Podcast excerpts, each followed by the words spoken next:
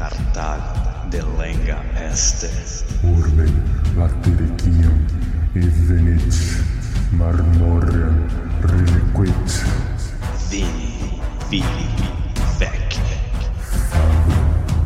esse suae cenque fortunae Cetere, Quenceo, Cartagine, F.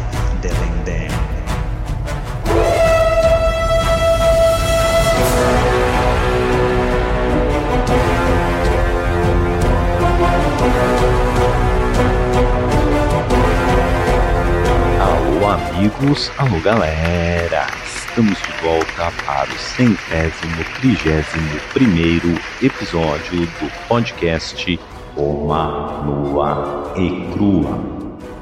Quem vos fala é Bruno Prandi, seu apresentador deste humilde podcast. Ai, que delícia! E para o nosso mural de recados, mural de recados Roma nua e crua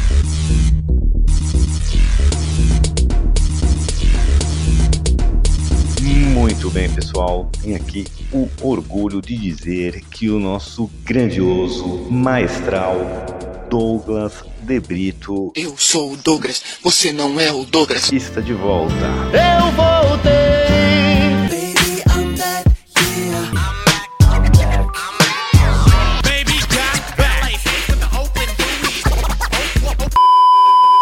Vamos fazer um teste aqui e quem sabe essa parceria volta a ser definitiva, mas de qualquer forma, nos próximos episódios contamos com a participação do nosso grandíssimo Douglas De Brito. Eles estão deixando a gente sonhar! Bem-vindo de volta e agora bora para o nosso recapitulando. Pessoal, muito bem, no último episódio, faz tempo, hein? It's been 84 years. Vimos que após Augusto consolidar o poder em Roma, após vencer a quarta e última guerra civil, parte para as províncias que estavam, né, depois de décadas de guerra civil, em também estados diferentes de revolta. Ele vai até a Gália, pacifica, né, acaba com as revoltas lá de maneira até bem rápida e sucinta. Depois ele vai para a Espanha, onde ele encontra dificuldades, chega a adoecer, tem batalhas longas e complicadas ali nas legiões romanas, mas consegue colocar a província de volta no eixo. Ele volta então a Roma, chega a adoecer de novo. Desta vez parece uma doença fatal. Ele percebe aí duas coisas: que a sua dinastia precisava de um regente, porque ele estava quase indo embora, e ele então chama seu Fiel escudeiro. Agripa e o eleva a quase um co-imperador. A ideia dele é que a sua família, né, o seu sobrinho Marcelo, fosse o seu sucessor. Era ele que ele estava preparando para isso. Até ele estava preparando o menino para concorrer como edil no ano vigente, mas como ainda é muito guri, muito piá, ele precisava ter um regente à mão que ele poderia confiar, além do Agripa. Bom, a gente acaba o último episódio, né, com a surpresa de todos, inclusive do próprio Augusto, mas ele acaba por se recuperar da doença e ele também percebe que no seu leito de morte ali, onde ele achava estar, ele percebe que o seu regime não era tão popular quanto ele esperava e que as pessoas estavam prontas para ele ir embora e o Agripa assumir. Então ele resolve mexer mais uma vez na Constituição. Ele deixa de concorrer ao cargo de cônsul toda hora, ele abdica desse cargo e ele recebe o título de tribuno perpétuo. E ele dessa forma faz uma manobra de manter o poder, mas dá um pouco mais de espaço e visibilidade para outros atores políticos e é ali que o próprio Augusto marca a transição de república para império. Desculpa o grandíssimo recapitulando, mas faz mais de dois meses que eu fiz o último, então achei legal pro primeiro do ano fazer um recapitulando um pouco mais longo. Bora pro episódio de hoje. Roma,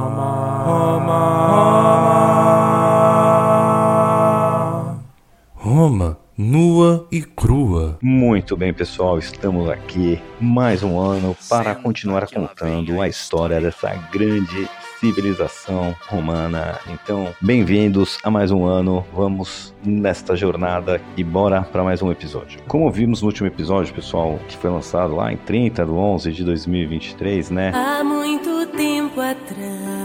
A gente vira a chave da República para Império. Mas talvez, né, vocês tenham notado que foi um evento sem nenhum tipo de fanfarra, né? Até foi assim a ideia que eu dei um título que chamava atenção por ser a virada do Império Romano. Chama-se estratégia de marketing. Mas, assim, não tem quase nenhuma comemoração, evento, nada que acontece, a menos a última mudança constitucional ali, onde o nosso Augusto vai um pouco mais pro background, ali, um pouco mais pra sombra, mas continuando com todo o poder e dá um pouco mais de visibilidade ali, ele acha que realmente consolidou de vez essa mudança política, que ainda é uma grande fachada, né? Por isso que eu tô falando, ele realmente não queria falar, eu sou agora imperador, diferente do Júlio César, né? Que se declarou ditador perpétuo, ele colocou como se fosse um trono no Senado, fazia todo mundo levantar quando ele chegava. Então, assim, ele esfregava na cara de todo mundo o poder e que ele queria ser uma figura, né? Apesar da ditadura, era um cargo legal romano, mas queria tornar a República Romana uma autocracia e ele esfregava isso na cara dos outros. Eu sou rica! Porque ele achava que conquistou esse direito na espada. O nosso Augusto não. Ele viu como isso acabou com o tio, né? É, pra quem não lembra, foi assassinado com várias facadas e numa conspiração interna ali dos libertadores que queriam restaurar a república, que gerou a quarta guerra civil que o nosso Augusto saiu vitorioso. É, então, aprendendo as lições da vida, né? Dizem que as pessoas espertas aprendem com o erro dos outros e Augusto realmente aprendeu e ele vai passar todo aqui esse seu período de imperador que vão ser longas décadas e mesmo assim ele em nenhum momento age como um autocrata absolutista, que logo seus sucessores diretos vão começar a agir assim, com consequências muito danosas para si, não vão ter longevidade no cargo de imperador. Então, Augusto vai ser um cara que trabalha mais nos bastidores, ele não vai no Senado e põe todas as leis que ele quer e obriga todo mundo a passar. Ele não, ele seleciona ali os grupos, diz o que ele quer, essas pessoas levam a mensagem que é debatida e que é aprovado exatamente como ele queria, mas ele nem aparece. Ele tá lá por trás, sinalizando e fazendo isso e dessa forma, né, vai consolidando o poder sem ficar tão aparente, sem causar um desequilíbrio social, uma ruptura sistêmica, vai desmontando a república com a fachada de república, né, instaurando uma autocracia hereditária. E como a gente viu no episódio passado, né, ele deixa de concorrer a cônsul, lembrando que cônsules concorriam dois por ano, e ele basicamente estava concorrendo seguidamente, sempre um dos cargos de cônsul ficava com ele. Isso limitava a chance de outros atores políticos terem a honra de virarem cônsuls, ficar muito mais disputado. Então ele vira, ele ganha esse título de tribuno perpétuo, né, que pode propor lei, pode vetar lei, pode atender às reuniões do Senado e basicamente tudo que ele precisava para exercer um poder pleno, né, pode vetar, pode propor lei. Ele também passa lei ali dizendo que na província que ele estiver, ele dá a palavra final, né, ele seria um procônsul, ele já tinha as províncias dele, né, que é que tinham tropa, que nominalmente ficavam sob o governo dele, mas as que ele não era diretamente controlador, que o Senado controlava, se ele tivesse na província, ele daria a palavra final. Mas de novo, né, ele nunca ia chegar na província para sair mandando no governador local. Ele sempre, se tivesse lá, 99% dos casos, ele ia deixar o cara decidir e assinar embaixo. Salvo uma coisa muito fora ali do lugar que talvez ele intervisse, mas geralmente ele não ia ficar lá esfregando. Olha, tô aqui, eu vou exercer meu poder, eu vou, né? Você diz uma coisa, eu vou lá dizer outra em cima pra mostrar que eu sou chefe. Pelo contrário, queria ter essa postura, tá lá. Não, eu sou a cabeça da máquina, que é a República Romana, né? A República aqui, entre aspas, não um, um tirano que tá impondo a sua vontade na marra. Augusto foi muito habilidoso e muito esperto nisso. Facciamo snobis ingresso e Bruno Prandi podcast Romano e Crua.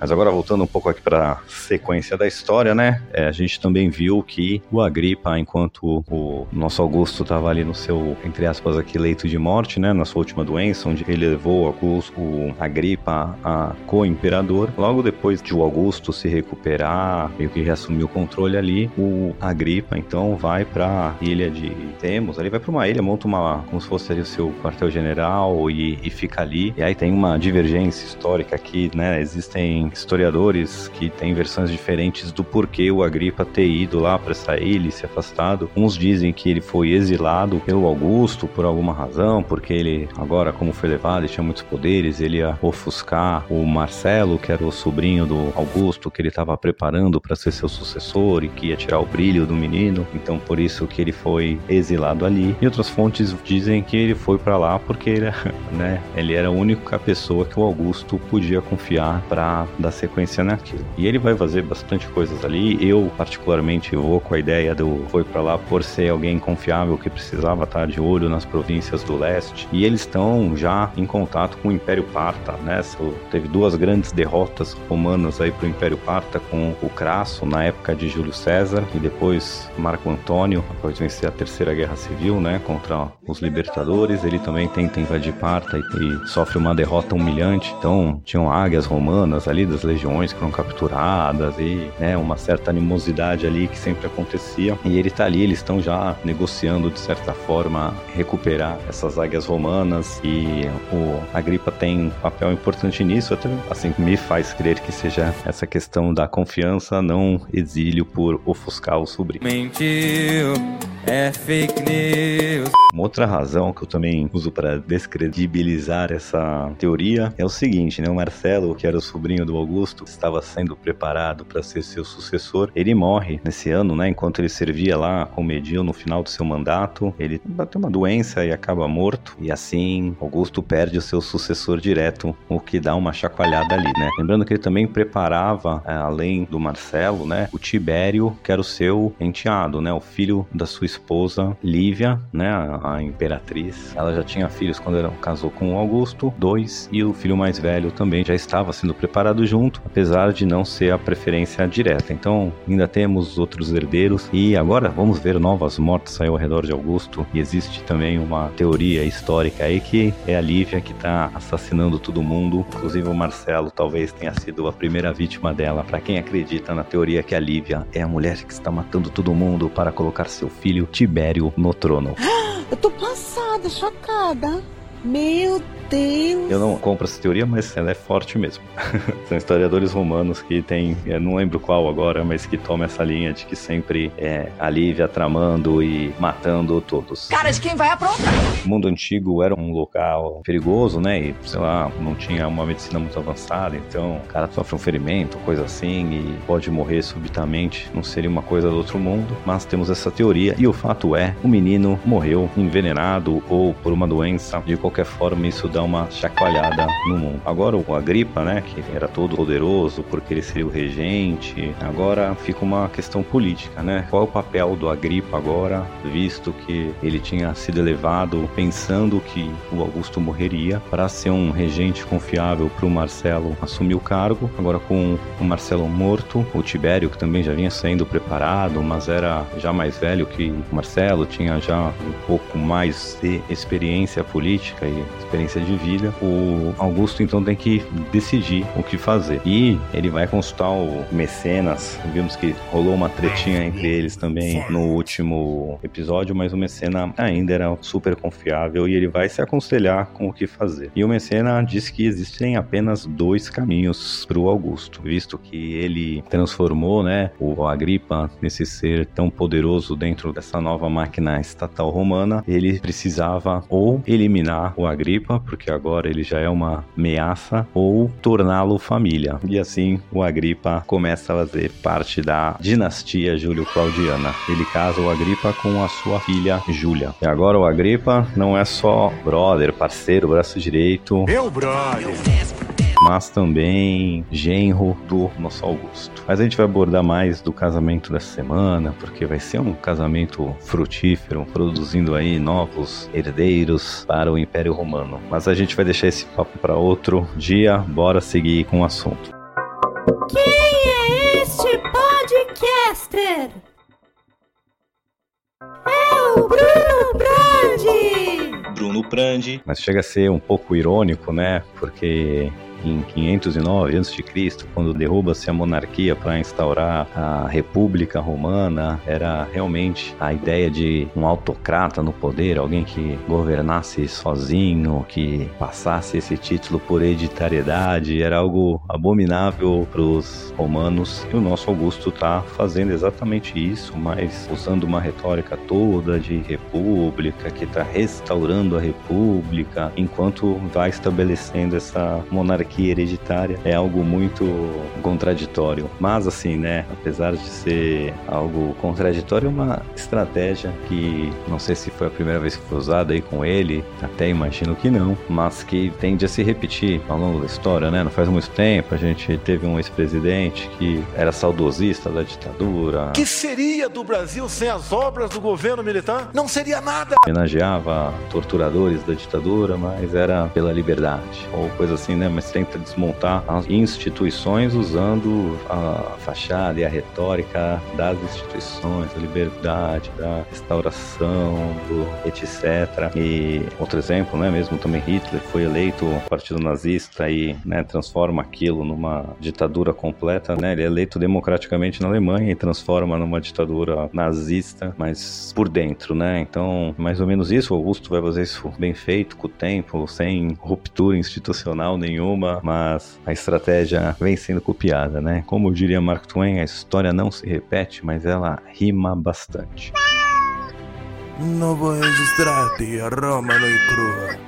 Te farei uma oferta irrecusável. Outros pontos aqui que eu quero abordar também nessa consolidação do poder do Augusto, né? Ainda tinha um empecilho que era o Senado. Não no sentido que ele não conseguia passar o que ele queria, mas não na velocidade que ele queria. O Senado naquela época estava com mil membros, como eu disse, ele conseguia passar o que ele queria, né? Deixa claro, e aquilo acontecer, mas assim, com mil membros, todos também poderiam propor suas leis, todas as leis propostas podiam ser debatidas, e com mil senadores senadores aquilo se tornar um debate interminável era algo costumeiro, então ele tenta atacar isso para transformar o Senado num corpo administrativo mais gerenciável, né? algo que ele conseguisse tocar com menos dispêndio e que não travasse as reformas e as coisas que ele queria fazer nessas discussões eternas. Então o que ele tenta fazer primeiro é reduzir o tamanho ali de mil para 300, não de uma maneira espetacular, mas só aumentando os requerimentos financeiros para fazer parte, poder poder, né, entrar na classe senatorial, isso deixando ali a galera de fora. Só que isso não dá muito certo, tem muita repercussão negativa, ação coordenada desses grupos de poder e faz, de certa forma, o Augusto voltar atrás. Como disse, ele é um cara que quer esfregar na cara de todo mundo o poder e que ele pode fazer isso. Ele viu que não pegou bem, ele dá um passo para trás, né, volta o Senado aí com mil, mas o que ele resolve fazer então é intervir de outro jeito, né? Ele cria comitês que são desses comitês de cerca de 30 senadores senadores, né? Não eram só senadores que compunham esses comitês, eram senadores, aí, alguns tribunos, mas esses comitês, eles ficavam então responsáveis de propor as leis e essas leis propostas pelo comitê é o que vai, mais ou menos como funcionam os comitês de Câmara hoje, que vão, ah, tem a comissão de Constituição e Justiça, comissão de segurança, tem que ser aprovada para poder ir para plenário votar ou coisas do gênero, mas era mais ou menos isso concentrado ali, tinha um grupo de senadores, de tribunos, os cons cônsules, etc., que podiam ali debater essas leis. E quem era o único membro permanente do comitê era o Augusto. Então ele propunha ali para o comitê que propunha para as pessoas. Então, de certa forma, ele conseguiu controlar a pauta do Senado, eu vou dizer assim, usando essa estratégia. O conceito de estratégia,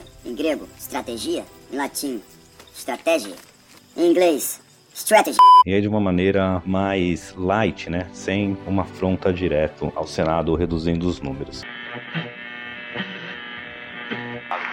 Mamma mia! É Bruno! No podcast Roma no e crua. Bom, outra coisa que eu queria comentar aqui para finalizar o episódio é a Guarda Pretoriana. Guardem este nome, vai começar a aparecer e ter muita influência no Império Romano para frente. E vou gastar aqui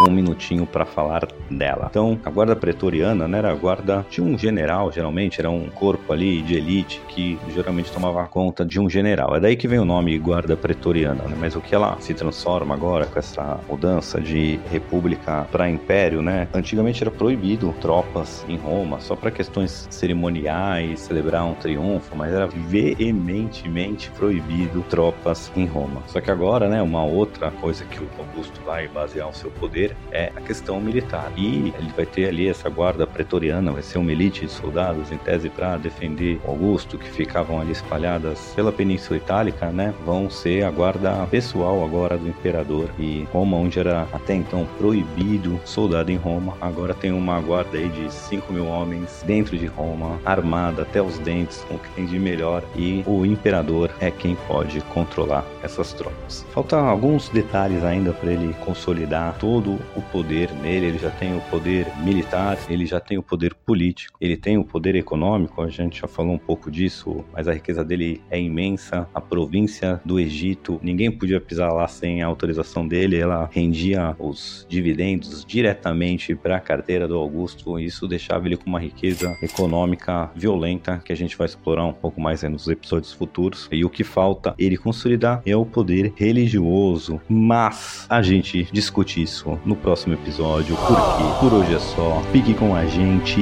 e até. Alô amigos, alô galera, só lembrando que ainda tá muito fácil de participar do nosso seleto grupo de apoiadores carinhosamente apelidados de Tetrarquia.